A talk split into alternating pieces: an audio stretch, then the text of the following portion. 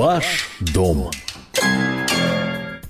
97,2 FM, эм, частота радиостанции «Комсомольская правда» в Москве. Всем доброго дня в студии Елена Фонина. И пришло время поговорить о тех квадратных метрах, которые для нас э, могут стать необходимыми, если речь идет, конечно, об улучшении жилищных условий, о том, чтобы вложить свои деньги в эти квадратные метры, о том, чтобы приобрести новостройку. Вот о них сегодня и пойдет речь. Именно об этих вожделенных и желанных квадратных метрах, для, э, которые для многих становятся, увы, э, практически миражом. А, потому как мы помним громкие истории с обманутыми дольщиками, и, может быть, э, действительно сейчас ситуация изменяется в лучшую сторону. Попытаемся мы это выяснить. На сайте kp.ru есть э, статья, которая как раз и рассказывает о том, что сейчас происходит с рынком новостроек, а стал ли он менее рискованным, но сначала немного цифр. Итак, недавно были обнародованы данные об объемах жилья, сданного в столице в 2010 году.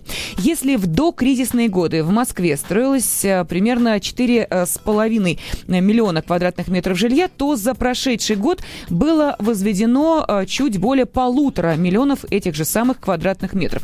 То есть напрашивается вроде бы очевидный вывод, э, и именно об этом, кстати, и говорят э, те э, риэлторы, которые очень часто приходят к нам в студию, о том, что застройщики пугают потенциальных покупателей, мол, типа дефицит жилья будет, будет сильный рост, поэтому торопитесь, покупайте, разбирайте, пока, да, вы совершенно правы, не подорожало. Но вот как утверждают специалисты аналитического центра индикатор рынка недвижимости, нынешняя статистика с данных домов отражает положение дел, ну, приблизительно так двухлетней давности. А, то есть примерно таков полный цикл строительства монолитного дома, а, каких в Москве большинство. И, собственно, именно в этих а, домах, монолитных домах, большинство а, москвичей и покупают недвижимость. Еще раз напомню, говорим мы сегодня о новостройках. Однако реально у нас продаются квартиры не только в сданных домах, но и э, в тех, которые еще только строятся.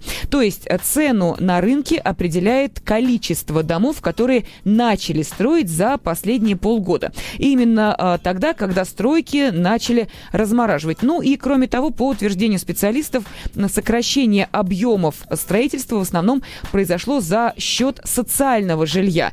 С 3 миллионов квадратных метров объемы упали примерно до полумиллиона. Что же касается жилья, которое строится на продажу, то его в 2010 году, в прошлом году, было возведено примерно а, миллион двести, миллион триста а, квадратных метров. Что, в общем, не так уж сильно отличается от объемов 2006-2008 годов. Это примерно около полутора миллионов. Как мы видим, статистика действительно, в общем, дело такое лукавое. И, естественно, те, кто следит за за, может быть, данными, которые обнародуются. Еще раз напомню, а, с одной стороны, действительно, а, с жилья стали а, строить меньше, с другой стороны, давайте не будем забывать, еще раз говорим о том, что не все так просто в этой статистике. Впрочем, подробнее об этом можете узнать на сайте kp.ru. Там есть статья журналиста «Комсомольской правды» Елены Аркелян, которая как раз и рассказывает вам о том, что сейчас происходит на рынке новостроек, какие риски ждут покупателей такого жилья.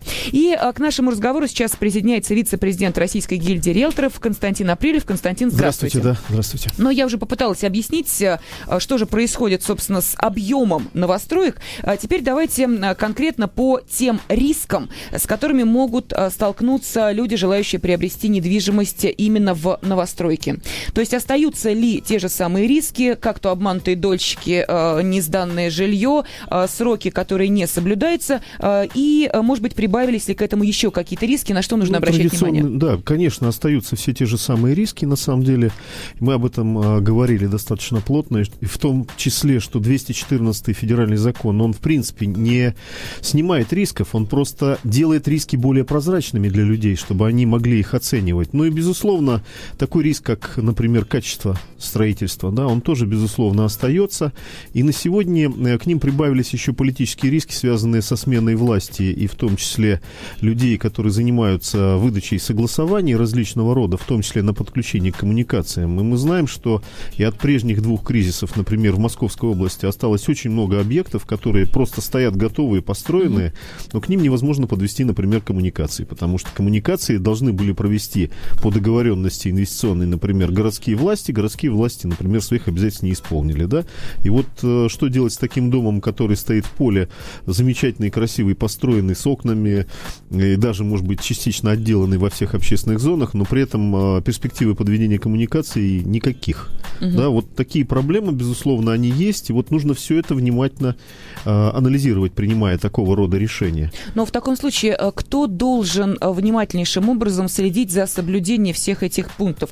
А те ли, кто э, дают деньги, ну, то есть я имею в виду те, собственно, на чьи деньги строится этот дом, и в итоге люди, получающие квартиру, или все-таки э, компания, которая занимается строительством, кто урегулирует эти отношения? Ну, вот смотрите, безусловно, должен брать на себя все эти вопросы застройщик, э, девелопер, как мы говорим, mm-hmm. да, то есть э, компания, которая оценивает эту ситуацию. Но, к сожалению, когда рынок является только развивающимся, возникает очень большой ряд вопросов, а кому вообще можно доверять и кто является да. профессиональным на этом рынке. И вот для того, чтобы понять, насколько люди отдают себе отчет в том, что они делают, нужно понять, вот, ну, для того, чтобы мы сейчас говорим о том, как можно снизить, по конечно, сути, риски, конечно. да, а, надо понимать, а сколько эта компания построила, где она строила, в тех же регионах строила и такие же объекты строила. Да, чем больше она строит, тем больше у нее, безусловно, опыта и меньше она может совершать ошибки, поскольку эта команда набирается опыта и профессионализма. Чем дольше она на рынке, особенно а, наша поговорка «за одного битого двух небитых дают», да, а, если команда пережила два кризиса, она тоже уже многого стоит, да. Ну и, безусловно, если мы говорим о, о снижении потенциальных рисков, нужно понимать, а кто в партнерстве с этой компанией например, если а, за ней стоит какая-то большая финансовая структура, уже значит рисков гораздо меньше.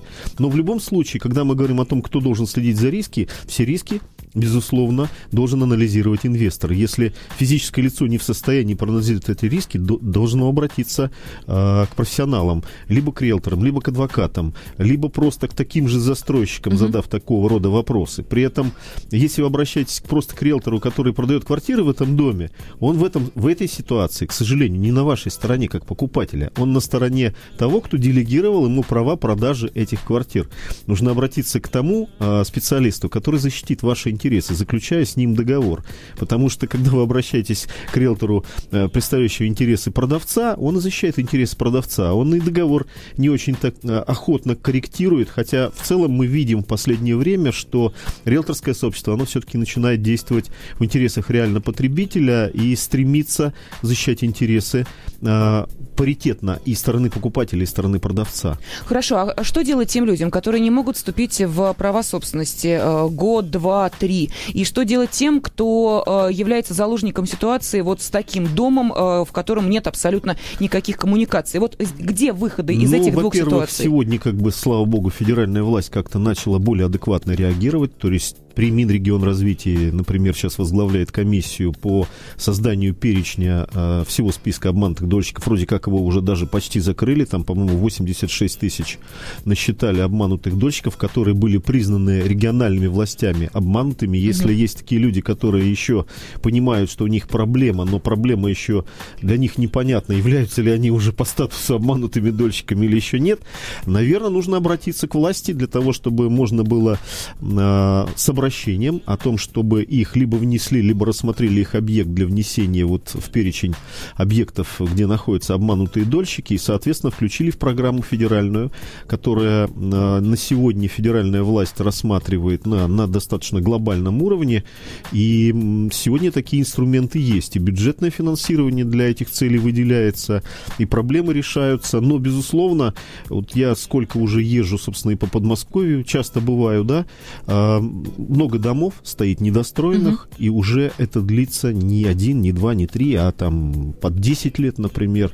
А, причем в успешных регионах с точки зрения строительства, например, Королев, там, Болшево, да, там города, где, а, а безусловно, есть спрос, где, безусловно, есть деньги, и где люди хотели бы купить новое жилье. Но по тем или иным причинам есть несколько строек, которые просто стоят, и ничего с ними не происходит. Они стадия там завершенности 60-70%. То есть вот, и в этом случае тоже... Нужно каким-то э, образом, конечно, здесь уже требуется юридическое да, вмешательство. Ну, по сути, да. да. То есть здесь нужно уже и подключать и власти, какие-то юридические новые инструменты, и в том числе нужно получать какую-то новую угу. исходно-разрешительную документацию. Там, где, например, застройщик сам не в силах а, рассмотреть ситуацию, наверное, необходимо уже привлекать и усилия местной власти, и в том числе федеральной, для того, чтобы эти узлы развязывать. Хорошо, но давайте представим другую ситуацию. А, не Подмосковье, а Москва. Точечная застройка, от которой Москва пыталась отказаться, причем а, вполне официально. Но, тем не менее, такие дома были заложены. Они какие-то находятся на, на стадии фундамента, некоторые уже возведены. В этом случае имеет ли обратную силу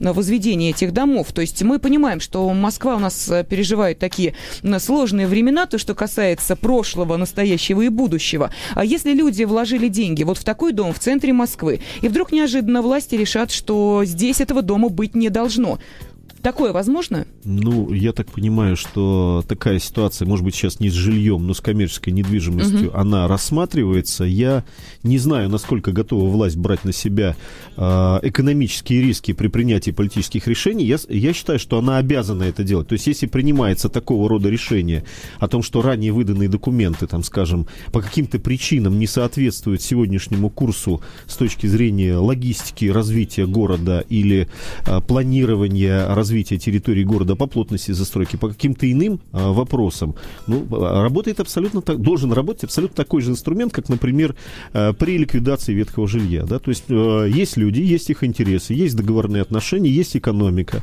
в любом процессе. Эта экономика не должна быть ущербной как для этих а, инвесторов, так и, наверное, для застройщиков, которые а, работали для них в понятных рисках, оценили инвестиционные проекты и те потери, которые они понесут в связи с закрытием развитием проекта должны быть каким-то образом компенсированы. Не обязательно денежные средства, это может быть предоставление земельного участка, например, без доли города уже по этому участку в другом месте, либо э, какие-то иные инструменты, связанные с сокращением объемов отчислений на социальные сети, на, угу. на социальные какие-то выплаты, на а, развитие территории. Но в любом случае, э, как мне кажется, ни одно просто политическое решение, оно не должно быть ущербным для любого предпринимателя. Так же, как и снос, скажем, ларьков ларьков э, у метро, если там были реальные договорные отношения, люди недополучили выгоду, наверное, в связи с этим есть что сказать малому бизнесу, который понес убытки. И такие убытки, они должны компенсироваться, если власть э, меняет курс и меняет э, какие-то свои решения. А, ну хорошо, буквально три минуты у нас остается для того, чтобы мы могли э, рассказать слушателям радиостанции «Комсомольская правда», на что нужно обращать внимание, если они решили все-таки приобрести новостройку. Ориентироваться на застройщика, заказчика, на цену, на, ну, не знаю, вот на что прежде еще? всего с объекта, да, угу. вот первый момент. Стадия готовности объекта. Фундамент это, либо вообще еще ничего, есть просто забор. То есть, чем выше стадия готовности объекта, тем меньше рисков, да? Но тем выше цена. А, да, безусловно. Ну, так извините, мы же говорим сейчас о рисках, а, а цена это вопрос э, вторичный. Я бы вообще, вот как э, покупатель, э, старался, в принципе, не рассматривать объекты, которые вообще непонятны, сложатся или не как объекты вообще. То есть, угу угу. нет фундаментов, нет даже там трех этажей и так далее. Даже То если есть... привлекательная очень цена за квадратный да, конечно, метр, то... нет, конечно, угу. нет, да. Э, первый критерий. Сам объект нужно обязательно посмотреть, и не только там на сайте информацию о нем. Дальше, второй вопрос. Вся исходно-разрешительная документация, представлена ли она на сайте, соответствует ли она требованиям 214 ФЗ, соответствует ли договор привлечения денежных средств 214 ФЗ, либо иная какая-то форма. Если иная форма не 214, значит, ваши права совсем никак не защищены, угу. и значит, вы просто инвестор, а никакой не дольщик. Если вы инвестор, то, в общем, у вас э, рисков гораздо больше, потому что и в конкурсную массу может этот актив попасть, и мимо вас пройти, и много-много других вещей. Дальше, кто застройщик? Есть ли опыт, э, срок работы этого застройщика?